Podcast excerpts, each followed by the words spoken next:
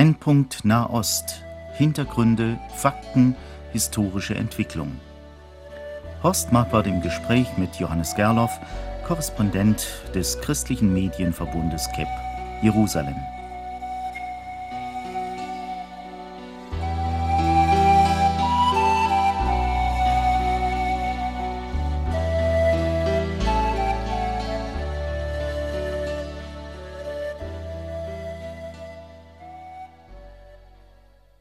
Heute soll es in unserem Gespräch um die jüdischen Siedlungen gehen. Davon ist ja immer wieder die Rede. Und wer sich ein bisschen mit der Geschichte Israels beschäftigt hat, weiß, dass seit der Mitte des 19. Jahrhunderts, vielleicht schon etwas eher sogar, im früheren Palästina jüdische Siedlungen angelegt worden sind. Das ist also ein uraltes Phänomen. Und diese Siedlungen waren immer umstritten und umkämpft. Und doch hat sich auf diese Weise langsam Israel gebildet. Das ist eigentlich, wenn ich das richtig sehe, aus diesen Siedlungen herausgewachsen. Nun ist ja auch nach 1967, also nach dem Sechstagekrieg von den Juden in den eroberten Gebieten, begonnen worden zu siedeln. Warum ist eigentlich das nun ein so großer Streitpunkt geworden? Warum ist das immer wieder in den Zeitungen? Was ist so unrecht daran, dass die Juden siedeln? Es ist heute natürlich der große Stolperstein auf dem Weg zu einer Entflechtung von Juden und Palästinensern, von Israelis und Arabern, wenn es darum geht, einen weiteren arabischen Staat zu schaffen im Nahen Osten, den Palästinenserstaat und in biblisch gesprochen Judäa und Samaria, man redet heute von der Westbank, in diesen besetzten oder umstrittenen Gebieten, da ähm, leben jetzt Juden neben Arabern direkt nebeneinander.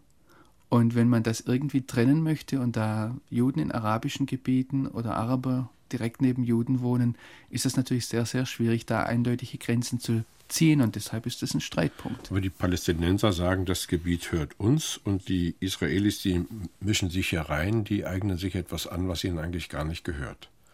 Also die Palästinenser, muss man ganz klar sagen, sagen grundsätzlich, ihnen gehört das gesamte Land Israel. Und sie stellen das als ein Zugeständnis von ihrer Seite dar, dass sie jetzt seit dem Abkommen von Oslo den Staat Israel in seiner Existenz anerkennen, so wie er besteht, und sagen, damit geben wir über 70 Prozent von Palästina ab an die Juden und den Rest wollen wir aber für uns. Das ist die palästinensische Einstellung. Aus jüdischer Sicht wird die Frage gestellt, nicht, ähm, dürfen wir jetzt an diesen Stellen siedeln, sondern es wird sehr stark betont, dass in diesen Gebieten seit Jahrhunderten eine jüdische Präsenz war. Wir können einen der umstrittensten Punkte nehmen, das ist Hebron. In Hebron gab es bis 1929 oder bis 1936 eine jüdische Gemeinde, die nachweislich bis zu 3000 Jahre alt war. Und 1929 gab es dort unter britischer Mandatsmacht ein, Pogrom von Arabern an ihren jüdischen Nachbarn. Da wurden über 60 Juden grausam abgeschlachtet. Und die Briten haben dann gesagt, wir schaffen Frieden in Hebron, indem wir die jüdische Gemeinde evakuieren. Und seitdem gab es dort keine Juden mehr. Seit 1929, das heißt eigentlich 1936, es gab dann einen Versuch zurückzukommen, gab dann nochmal Unruhen, nochmal ein Pogrom und die Briten haben dann endgültig die jüdische Gemeinde in Hebron evakuiert. Und als dann 1967 Juden zurückkamen, Hebron wieder eingenommen haben, dann gab es Juden, die gesagt haben, wir wollen in die Stadt der Väter nach Hebron zurückkehren. Übrigens kann man bis heute dort durch die Straßen laufen und sehen, was jüdische Häuser waren. Ich habe einen guten Freund, der kam kürzlich etwas spöttisch auf mich zu und hat gesagt, Johannes, möchtest du nicht ein Haus in Hebron kaufen? Und dann sage ich, naja, warum nicht? Und dann sagt er, ja, pass aber auf, es liegt im Gebiet der Palästinenser aber ich habe hier die Papiere. Das ist das Haus von meinem Großvater. Und also das war ein Israeli, der Das war ein Israeli, ja. Und der natürlich genau weiß, dass das Haus verloren ist, so wie im Moment die politische Situation aussieht. Nur die Begründung der Leute, die dort sind, ist so, es hat in diesen Gebieten Jahrhunderte, Jahrtausende lang eine jüdische Präsenz gegeben. Wie groß ist denn nur eigentlich so eine Siedlung? Wie muss man sich das vorstellen? Sind das einzelne Häuser, Gehöfte, sind das kleine Dörfer? Ganz, ganz unterschiedlich. Es gibt einzelne Siedlungen, das sind zwei, drei Wohncontainer, das sind diejenigen, die auch meistens gezeigt werden in den, in den Medienberichten, wenn es um die umstrittenen jüdischen Siedlungen geht. Es gibt äh, kleine Dörfer, in denen ein, ein, ja, richtige Dörfer, in denen Häuser stehen, aber es gibt auch ähm, Städte, es gibt äh, Male Adomim hat 30.000 Einwohner, Givat Zeev hat 10.000 Einwohner, Ariel hat, ist auch eine größere Stadt mit einer Universität. Ähm, und wenn man da reingeht, das ist eine Atmosphäre, wie wenn man in einem der Neubaugebiete Jerusalems ist. Nach welchen Gesichtspunkten siedeln denn die Israelis? Wie, wie legen sie das fest? Jetzt gehen wir dahin, jetzt gehen wir dahin. Wenn man so eine Karte sieht der Westbank, dann ist ja wirklich die, die Aufzeichnung der israelischen Siedlungen wirkt sich dann beinahe aus wie so ein Flickenteppich. Nicht? Da eine Siedlung, da eine Siedlung, da eine Siedlung. Nach welchen Gesichtspunkten werden die Besetzungen vorgenommen? Zunächst einmal ist wichtig zu sagen, dass die Siedlerbewegung nicht eine Bewegung ist, die von der Regierung verordnet wurde. Es gab am Anfang 1967 keine Siedlungspolitik in dem Sinn, dass der Staat Israel beschlossen hätte, wir bauen jetzt Siedlungen in diesen Gebieten, sondern es war eine Bewegung von unten, wo jüdische Menschen, einzelne Gruppen und am Schluss eine Bewegung, auch ideologisch ganz unterschiedlich gelagert. Es waren Sozialisten und es waren Orthodoxe, es waren Leute von rechts und von links, die sich zu Gruppen zusammengeschlossen haben und gesagt haben, wir kehren in das Land unserer Väter zurück, in das Kernland Israels, Judäa und Samaria, biblisch gesprochen, und haben sich dann an verschiedenen Stellen niedergelassen. Sie haben zum Teil Land gekauft, Sie haben sich auf Staatsland niedergelassen. Ich weiß von Bet Choron zum Beispiel ist eine Siedlung, da haben die äh, jüdischen Siedler dort, äh, die mussten nach israelischem Recht nachweisen, dass niemand Anspruch auf dieses Land, wo sie ihre Siedlung machen wollten, äh, erhebt. Und das, dieses Land, wo sie Bet Choron dann bauen wollten, das war eine alte jordanische Militärstellung und die haben zehn Jahre gebraucht, um nachzuweisen, dass niemand dieses Land beansprucht. Und dann durften sie anfangen, Baugenehmigungen zu stellen. Und nachdem das klar war, haben sie angefangen, die alten Befestigungsanlagen zu sprengen. Also das war für die ein langwieriger Prozess. Und es ist vor Ort ein sehr, sehr komplizierter Prozess. Wie das oftmals dargestellt wird, dass die israelische Regierung bestimmt, in dem und dem Gebiet wird jetzt gesiedelt und dass dann jüdische Siedler kommen und den Arabern das Land wegnehmen das ist bar jeder Realität. Und man muss dort, es gibt sehr, sehr unterschiedliche Situationen. Die, die Situation ist sehr, sehr viel, vielfältig und kompliziert vor Ort. Sind das alles Siedlungen, die dann zu landwirtschaftlichen Betrieben führen?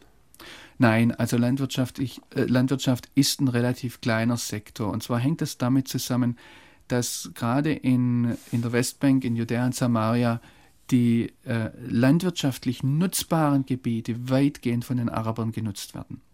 Und es ist so, dass nach israelischem Recht das türkische Recht gilt. Und nach türkischem Recht ist es so, dass das, das Land grundsätzlich Staatsland ist, aber das Land, das genutzt wird, gehört demjenigen, der es nutzt. Und es ist so, dass man, ähm, dass nach israelischem Recht es Unrecht ist, wenn ein Jude kommt und einem Araber sein privat genutztes Land wegnimmt. Da gibt es Fälle vor dem obersten Gericht, wo Palästinenser vor dem israelischen obersten Gericht geklagt haben gegen jüdische Siedler und Recht bekommen haben. Wir haben heute die Situation, dass auch in Siedlungen selbst ähm, zum Beispiel landwirtschaftlich nutzbare Flächen innerhalb der Siedlungen sind, die werden von Palästinensern genutzt und die Palästinenser dürfen in die Siedlungen rein. Die, die, die müssen dort Zugang bekommen nach israelischem Recht. Und auch die Zufahrtsstraßen, die alten Zufahrtsstraßen vor dem Abkommen von Oslo, wurden ausschließlich um das palästinensische Privatland herum gebaut. Die Siedlungen selbst sind, also die Leute dort ernähren sich, das sind Lehrer, das sind ähm, Handwerker zum Teil, das sind Akademiker, äh, sehr viel Computertechnik, Hightech. Es gibt zum Teil auch landwirtschaftliche Betriebe, aber die sind in der Minderzahl unter den, den jüdischen Siedlungen. Nun gibt es ja unter den Siedlungen und unter den Siedlern solche, die besonders herausragen. Haben Sie da so ein paar Beispiele mal zur Hand? Ähm, da gibt es sehr, sehr unterschiedliche Leute. Es gibt natürlich die Radikalen, die man gerne medienwirksam darstellt, die, die herkommen und ähm, Araberhasser sind. Es gibt Leute, die sagen, wir wollen alle Araber hier weghaben. Aber ich muss dazu sagen, die sind in der überwiegenden Minderzahl. Wenn ich die, wir sprechen heute von etwas mehr als 200.000 Juden, die in diesen umstrittenen Gebieten leben, die als Siedler heute bezeichnet werden. Ähm, die überwiegende Mehrzahl sind ganz normale Israelis, die zum Teil auch arbeiten, zum Beispiel in Tel Aviv, in Jerusalem ähm, oder im Militär. Ganz unterschiedliche Leute. Und aus diesen Leuten jetzt ähm, habe ich gerade in, in, letzter Zeit immer wieder, um darüber zu berichten, auch Einzelpersonen herausgegriffen, habe die dargestellt und das ergibt ein sehr, sehr interessantes Mosaik. Da Sprechen Sie doch mal von ein oder zwei, die auch über ihre Grenzen hinaus bekannt geworden sind. Ja, es gibt natürlich unterschiedliche Siedlerführer, es gibt eine ganze Reihe von Politikern, die in den Siedlungen wohnen. Ähm, ich denke jetzt gerade zum Beispiel an einen guten Freund von mir, der ist bestimmt nicht symptomatisch in dem Sinn, aber er ist einer derjenigen, der ähm, eine Vision hat für die Siedlungen. Er heißt Dorf Weinstock, wohnt im Gush Etzion, ist, wird überall Dubak genannt.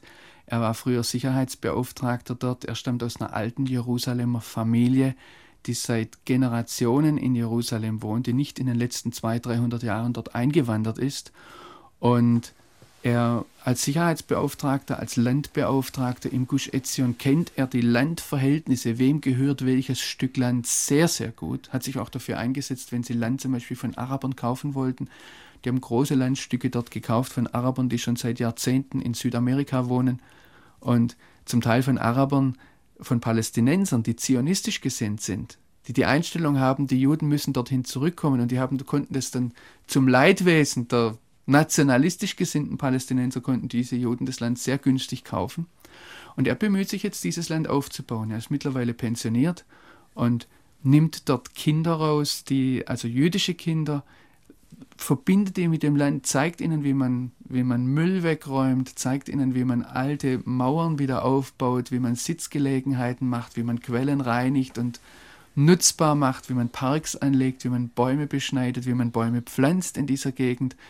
Das ist eine seiner Aktivitäten. Er ist immer wieder mit seinem Jeep dort in der Gegend unterwegs. Und eine andere Aktivität ist, dass er mit den Einwohnern, die dort wohnen, vor Ort, die Beduinen, dass er mit denen Beziehungen aufgebaut hat, dass er ihnen zunächst einmal humanitär hilft, ihnen Kleider gibt, ihnen in ihren Bedrängnissen dort hilft, wenn sie in der Natur den, den, der Gush Etzion, das geht bis zu 1000 Meter hoch, da gibt es im Winter Schnee, ähm, dass er ihnen hilft, aber ähm, ja, er, er, er führt dann auch die Kinder mit den Beduinen zusammen.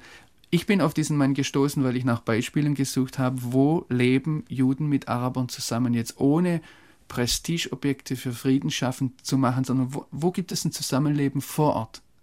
Und das habe ich dort gefunden. Warum ist denn das Zusammenleben vor Ort nicht häufiger anzutreffen? Weil zum einen sollten wir verstehen, wir leben nicht in Europa, wir leben im Nahen Osten. Wir leben im Orient.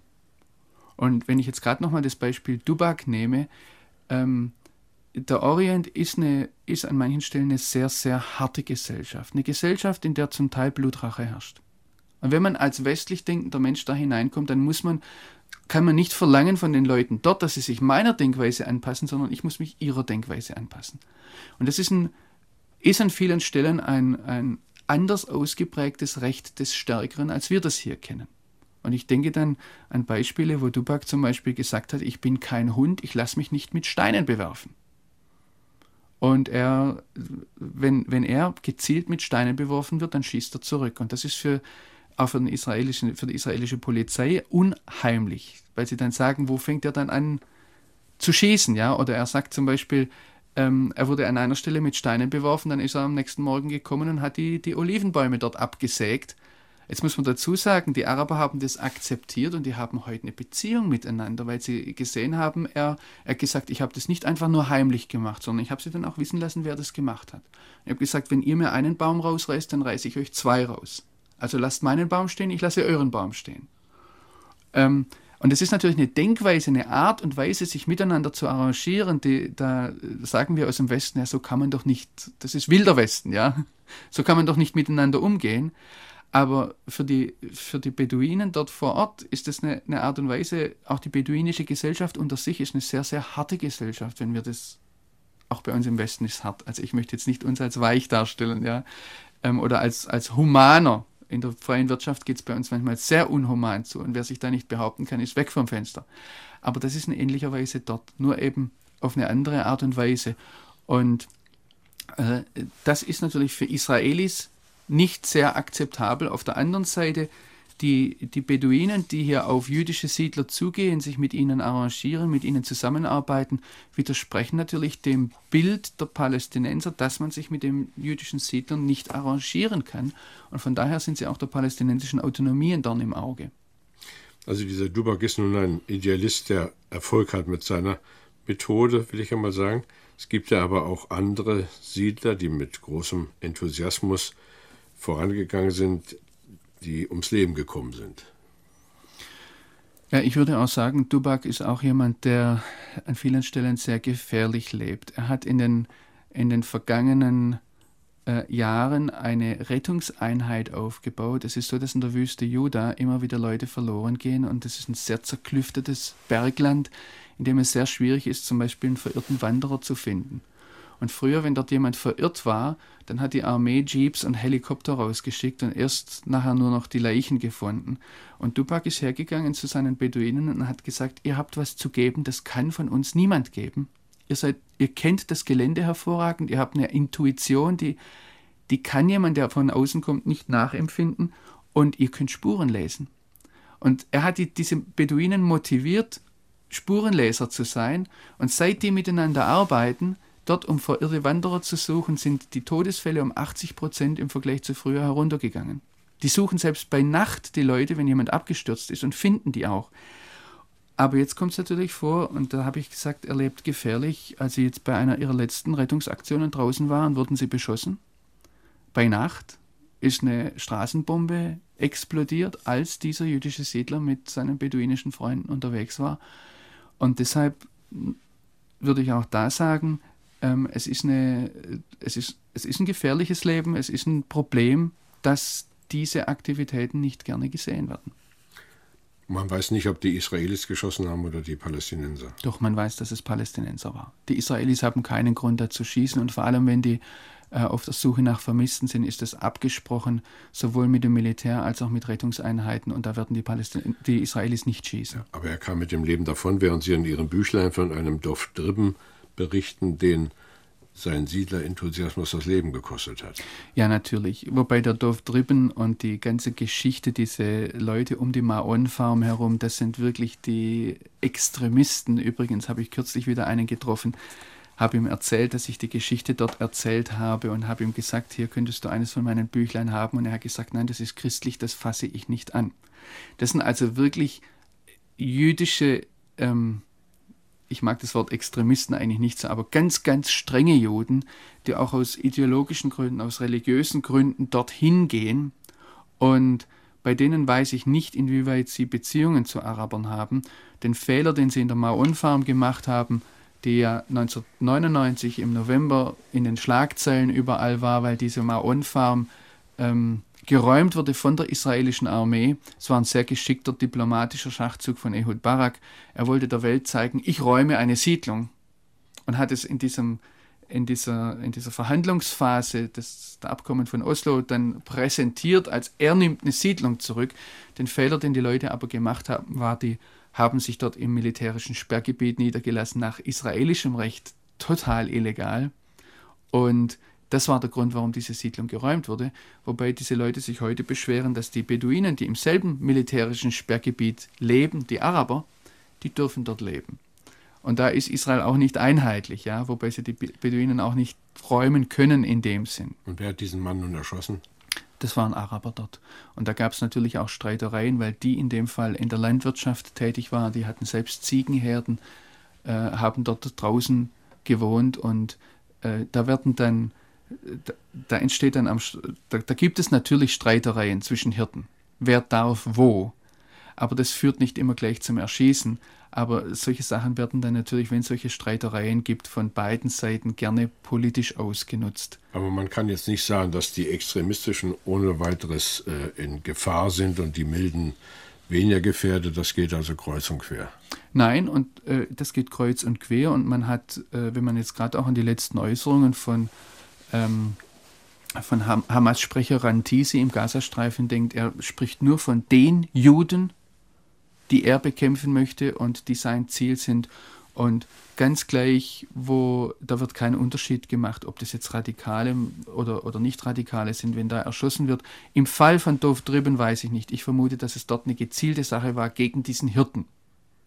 Aber wenn heute Leute auf den Straßen erschossen werden, da wird nicht gefragt, wie denkst du vorher, sondern da wird, äh, die sind erkenntlich als Israelis. Und wenn es, es ist in letzter Zeit öfters passiert, dass Araber in israelischen Autos unterwegs waren und auch da beschossen wurden, weil sie für Israelis gehalten wurden. Ja, dieses ganze schreckliche Durcheinander, das auch so viel Leben kostet und so viel Hoffnungen begräbt, gestattet ja unterschiedliche Sichtweisen. Also Israel sieht das anders, die Palästinenser sehen es anders, das Rote Kreuz anders als die USA und die wieder anders als die Europäische Union. Wie kommt es zu diesen unterschiedlichen Sichtweisen und was macht den Unterschied? Also zunächst einmal wenn wir im politischen Bereich sprechen, ich möchte es ganz, ganz kurz machen, auch da ist es das Recht des Stärkeren.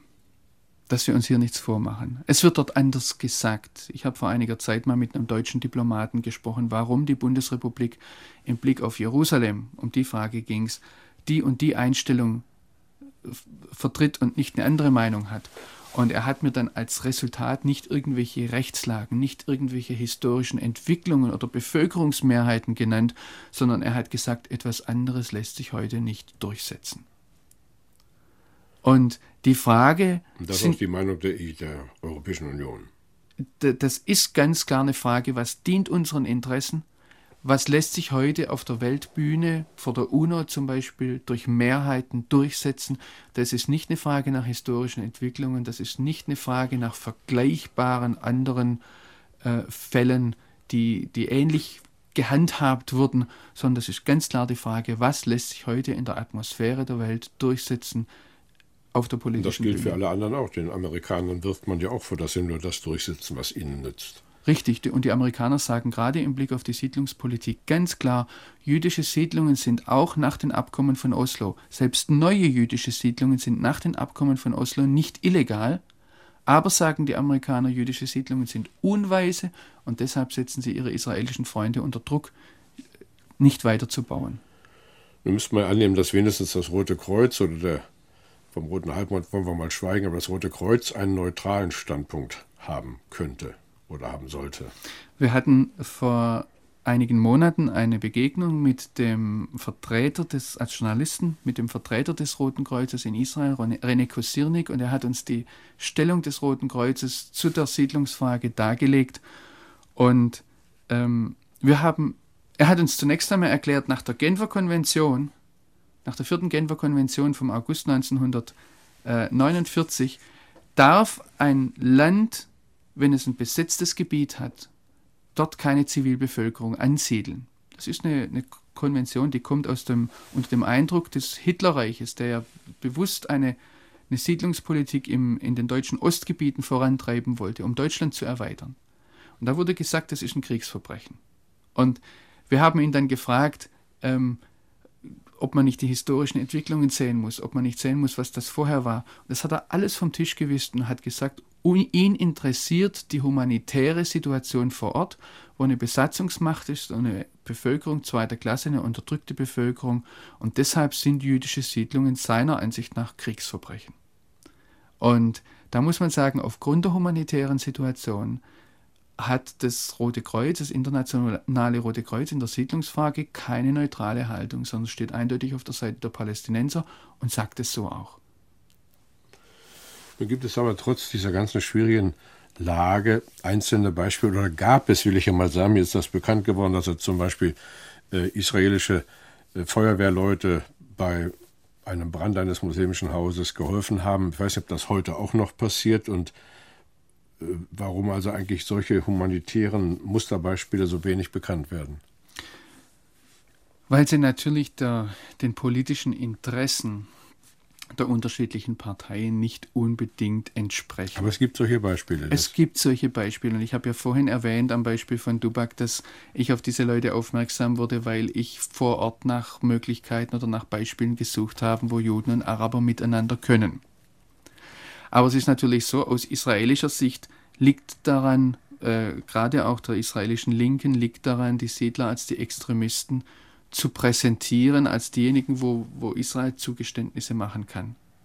Und aus palästinensischer Sicht brauche ich das, glaube ich, nicht lang erklären, dass man gar nicht die Hoffnung wecken möchte, dass diese Leute bleiben könnten, sondern sie sollen Extremisten sein, die raus müssen. Ich könnte mir vorstellen, dass wenn jetzt wirklich ein Israeli mit einem Palästinenser Gemeinschaft sucht, dass die von ihren jeweiligen Lagern so befeuert werden, dass die gar keine Freundschaft wachsen lassen können. Doch, es gibt diese Freundschaften. Man kann die als Journalist nicht zu sehr an die Öffentlichkeit stellen, aber es gibt diese Freundschaften, auch wenn es so ist, dass der Israeli natürlich mit Misstrauen beäugt wird und dass man äh, ihm, ihm vorwirft, eventuell da ein Sicherheitsrisiko zu sein, weil er mit potenziellen Terroristen, Terroristen zu tun hat, während der Palästinenser natürlich auch im eigenen Lager in der Gefahr steht, zum Beispiel als israelischer Kollaborateur dargestellt zu werden. Und das ist in der palästinensischen Autonomie ein Kapitalverbrechen, das notfalls mit der Todesstrafe bedacht wird.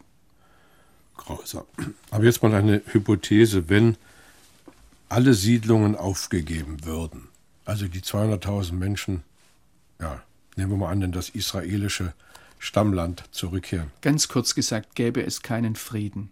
Ja, es gab 1967, als es noch keine jüdischen Siedlungen im, im heute definierten Sinne gab, keinen Frieden. Und wenn wir mit, den, mit Moslems zum Beispiel sprechen, auch mit muslimischen Führern, dann äh, sagen die, politisch gesehen lässt sich heute etwas anderes nicht durchsetzen als die Grenzen von 1967. Aber es ist ganz klar, dass ganz Palästina, das heißt auch das heutige Kernland des alten Israel von vor 1967, dass da, darauf ein Anspruch besteht von palästinensisch-muslimischer Seite. Also menschlich gesprochen hoffnungslos. Nein, ich würde nicht hoffnungslos sagen, weil es, wie gesagt, diese Freundschaften gibt. Aber politisch gesehen, so wie heute die Fronten festgefahren sind, müsste man neue Denkansätze haben, die vielleicht darauf hinauslaufen, die Leute vor Ort noch mehr zu Wort kommen zu lassen. Mir geht es ja in diesen Sendungen immer auch darum, dass wir als Zuhörer lernen, wofür wir beten können. Hier könnten wir also dafür beten, dass dort, wo sich Freundschaften gehalten haben oder gebildet zwischen Palästinensern und Israelis, dass diese wachsen möchten und dem doch eines Tages einen Einfluss haben, vielleicht auch auf die einzelnen Politiker. Das ist durchaus richtig.